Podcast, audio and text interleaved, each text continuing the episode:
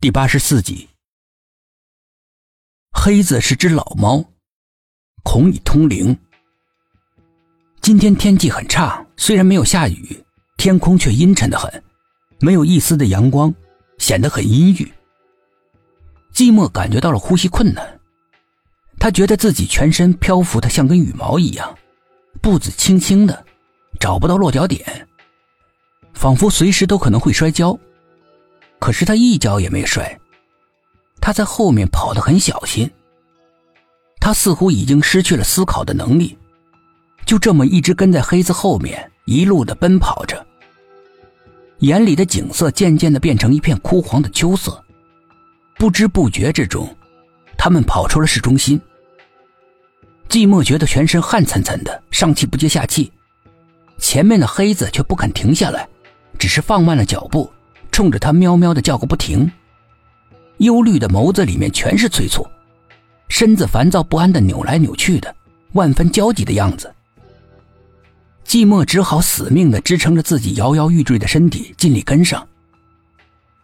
一座城中村出现在他的视线里，破旧的房屋上面到处都用白色的颜料写着大大的拆字，还在上面打个震撼人心的叉叉。那种白，白的耀眼，白的让人心惊肉跳。那座城中村在阴沉的天空之下显得非常的安静，甚至给人一种荒凉的感觉。村道两边杂草茂盛，杂石乱堆，大白天的竟然显得阴森凄凉。城中村的背后更加荒凉，荒草萋萋。草枯水寒，秋风瑟瑟，夹杂着寒气阵阵袭过来。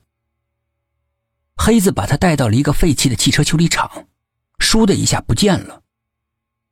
寂寞怔怔的看着眼前的修理厂，脸上布满了惊恐。他是风水师，自然能够看得出来这是一个凶宅，并不光是因为地理原因，更重要的是。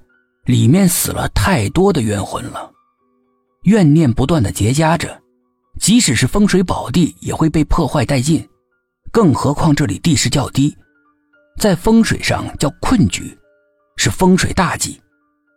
寂寞越看心里越慌，那扇沉重的斑驳的铁门在他眼里面也变得阴森恐怖了起来。修理厂的四周一片寂静，什么声音都听不到。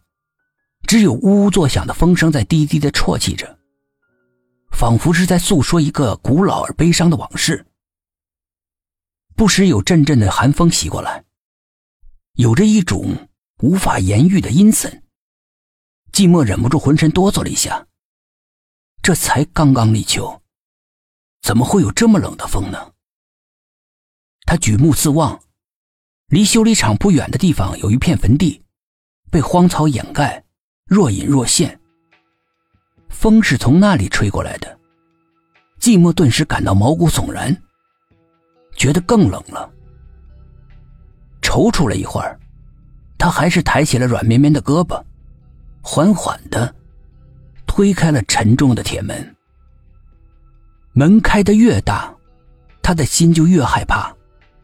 他怕看到什么惊悚的情景，比方说是贞子一样的女鬼。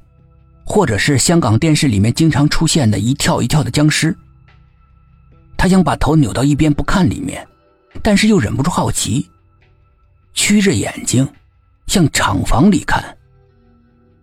厂房的光线很暗，过了好一会儿，他才逐渐适应。正当他壮着胆子一步一小心的往里面走的时候，突然寂静的环境里面响起了指甲刮钢板的声音。一下一下的，声音并不大，但是非常的刺耳，挑动着人的神经，带来了极不舒服的感觉，就像是有一千只蜈蚣在心里面爬来爬去的。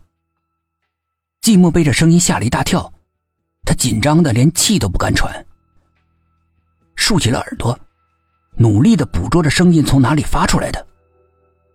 他的视线慢慢移动。